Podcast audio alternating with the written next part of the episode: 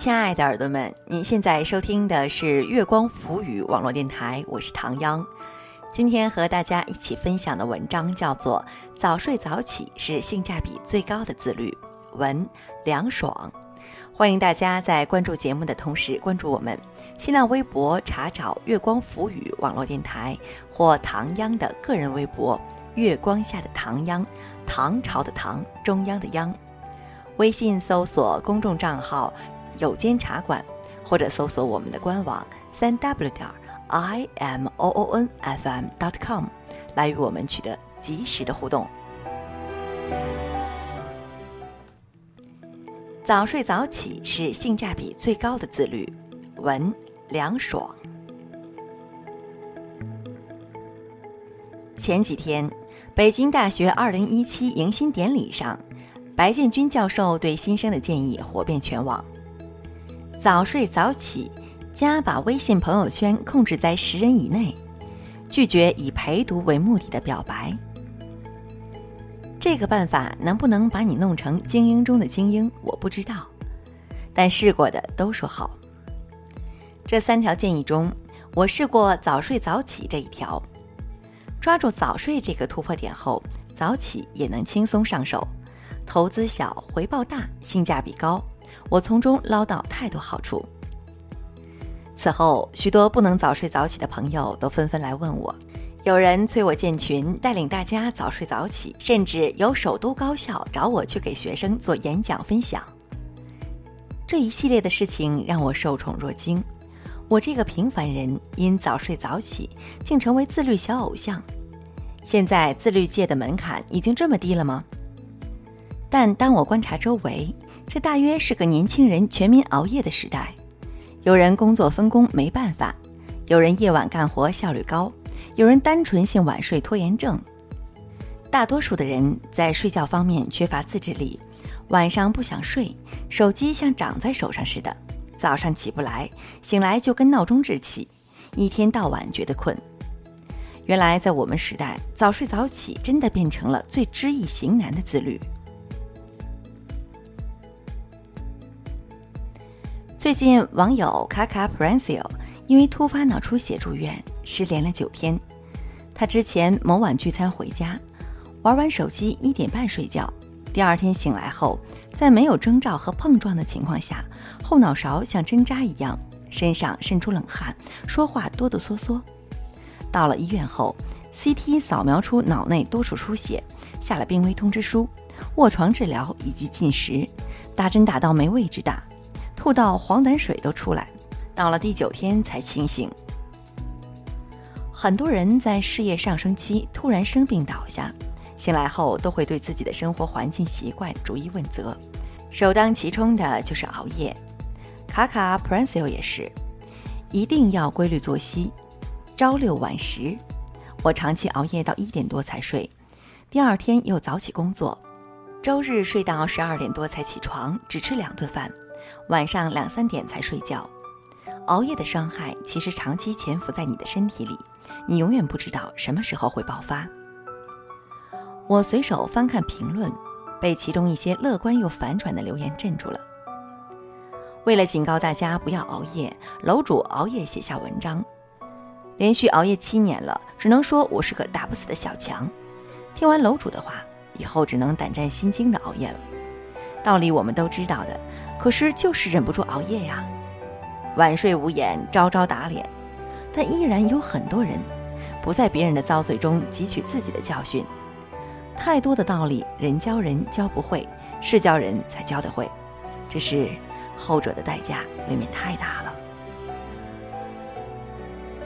有时候我看社会新闻会有种分裂感，一边是说国人的平均寿命逐年递增，急需推迟退休。一边是动不动就猝死的年轻人，一个比一个年轻。三十六岁的 IT 男张斌猝死在马桶上，当天凌晨一点还发出最后一封工作邮件。三十二岁的复旦教师于娟说，长期熬夜是慢性自杀，她十年来都在十二点后才睡。二十二岁的大三女生袁满在半导体公司实习，连续工作十五小时后吐血身亡。以前我在深圳工作时，有段时间早上五点多就起床，去附近的丽香公园快走。我发现这个时段公园里老年人的密度极高，他们神采奕奕地进行着做操、跑步、挥鞭等各种锻炼。而我看到年轻人密度最高的时段是晚上，我有时加班到晚上十点多，在赶回家睡觉的路上，看到写字楼里还有大片灯光，商场周围还有 K 歌聚会，便利店里还有人进人出。这好像现实版的城市折叠，早睡早起的老年人和晚睡晚起的年轻人处于不同的时区。结果，老年人状态越来越燃，年轻人却越活越丧。想起家里有位长辈评论延迟退休，我们这届的老年人延迟退休还撑得住，你们这届小年轻天天熬夜通宵，三餐胡来，能不能撑到退休的年龄都成问题。其实，早睡早起是性价比最高的自律。前东家大领导三十多岁那年治好鼻咽癌后，作息习惯大换血。他把工作模式从没日没夜改为早睡早起，工作绩效不减反增。我婶婶婚后越长越好看，随着年纪增长，她的皮肤却比初见时细腻白嫩了很多。她说，因为自己单身时熬的夜，结婚后都戒了。我五点后去公园的事迹被前同事们听说后，都叉着腰笑我过着老年人的生活。可我那时的工作效率和身体状况都属于巅峰级别。我最近采访了一位服装品牌的女创始人陈毅，她是主持人马丁的媳妇。采访前我没想到，作为一个张罗创业公司的大小业务，高频参加品牌活动和电视节目，照顾一儿一女的起居饮食的妈妈。活力竟然这么四射，声音竟然这么带感。我掘地三尺地问他如何保持这么赞的状态，他归因为早睡早起、作息规律。他告诉我，他之前刚生完孩子那阵，起夜奶娃导致睡不好觉，眼圈深黑，披头散发，整天抱着负面情绪的全家桶在啃呀啃。这几年，他的生活质量因睡眠而改头换面。他晚上八九点把小儿子哄睡，然后接着给大女儿讲睡前故事。女儿通常还没睡着，他倒先催眠了自己。晚上九点十点就入睡，第二天早上七点起床，能最大限度地保证自己电力满格。同一个人的两个对照组证明，每天这种早睡早起的节律感，让人心情愉悦，办事高效。但凡眼不拙的人都看出老天在打赏敬重生物钟的人。以前一位文笔有灵气的女作者，她白天上班，晚上写作，每次看她公众号的更文时间都心疼她。他做任何工作业绩都要拼到极致，任何吃穿用度都要用到最好，晚上一两点睡才是常态，生病了还边打吊瓶边写作。在他的某篇文章里，悲情地说自己掉发严重，记性变差，怀疑自己会早早死掉。我不看好这种自毁式的勤奋，这哪是鸡血，分明是狗血。一个作息失序无常的写作者，连字里行间都爬满了情绪化和拧巴感。我多希望他能把晚睡晚起置换成早睡早起。在工作时长差不多的情况下，把对身体的伤害降至最低，以保重身体为前提的努力是一种远见。我热爱写作，也想长期写作，所以榜样都是精力足以撑起终生写作的人，比如村上春树。对于小说家及其创作而言，他认为最重要的就是集中力和耐力。写小说固然不必运动身体。劳筋动骨，却在体内热火朝天的展开，这就是他早睡早起、朝五晚九、规律生活、坚持跑步的原因，是为了身体好、有体力，以便能有写一本书的能量。另一位高产优产的作家松浦弥太郎，在《正直》一书中也写到早睡早起、作息规律的重要性。他说。每天晚上十点左右上床，早上五点起床，每隔一天要去锻炼，快走十公里，然后八点去上班。这种规律性的生活对我来说是非常重要的工作之一。健康管理是最重要的工作。没有规律的生活节奏，对自己的消耗特别明显，不仅仅是身体的消耗，精神方面也达到临界点，同时工作质量也大大降低。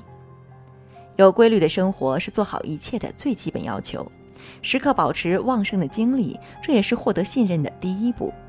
如果你追求事业，热爱生活，深爱家人，那么一定把健康当成顶层设计，挂起晚睡的战靴，远离手机这类晚睡培养皿，第二天早点起来提升或运动。我始终相信，早睡早起身体好，身体好的人才有一切的选举权和被选举权。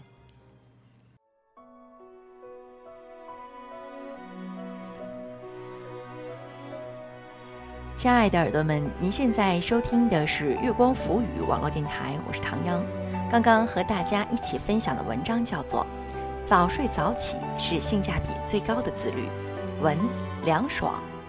欢迎大家在关注节目的同时关注我们，新浪微博查找“月光浮语网络电台”或唐央的个人微博“月光下的唐央”，唐朝的唐，中央的央。微信搜索公众账号“有间茶馆”，或者搜索我们的官网“三 w 点 i m o o n f m dot com”，来与我们取得及时的互动。期待您下次的如约守候。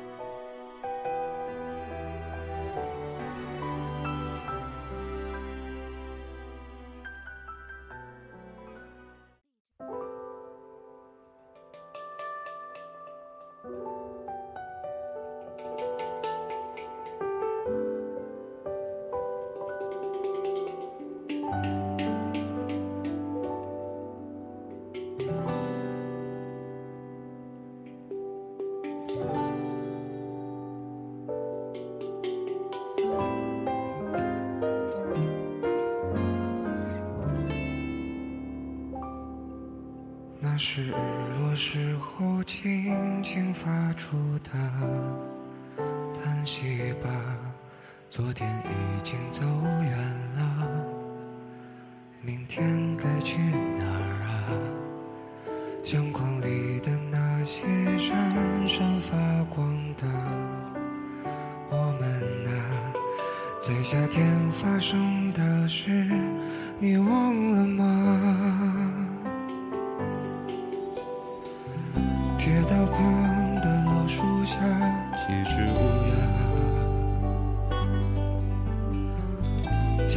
声音沙哑，却再没人回答。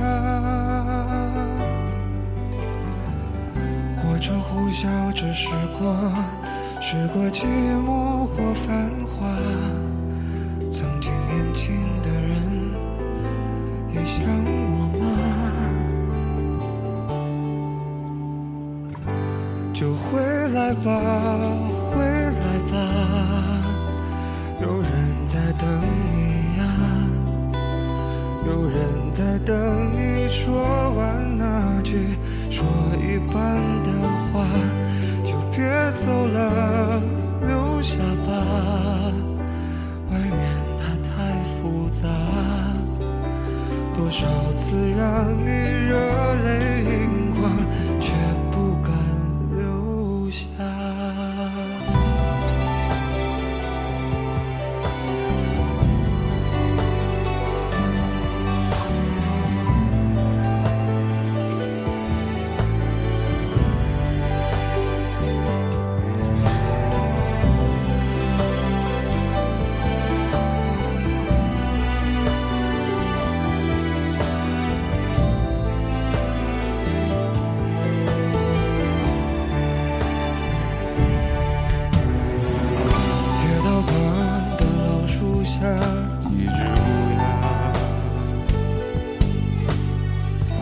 叫到嗓音沙哑，却再没人回答。火车呼啸着驶过，驶过寂寞或繁华。曾经年轻的人啊，也会想我吗？请回来吧，回来吧，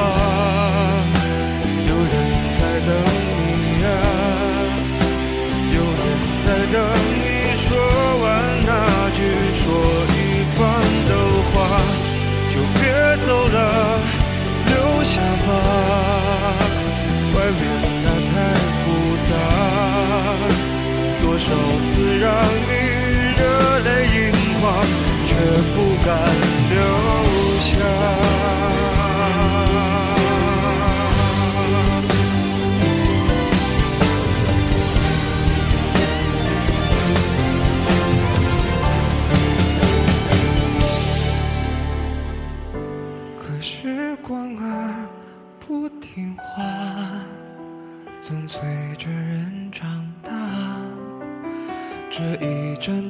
下一站，旅途总是停不下，就慢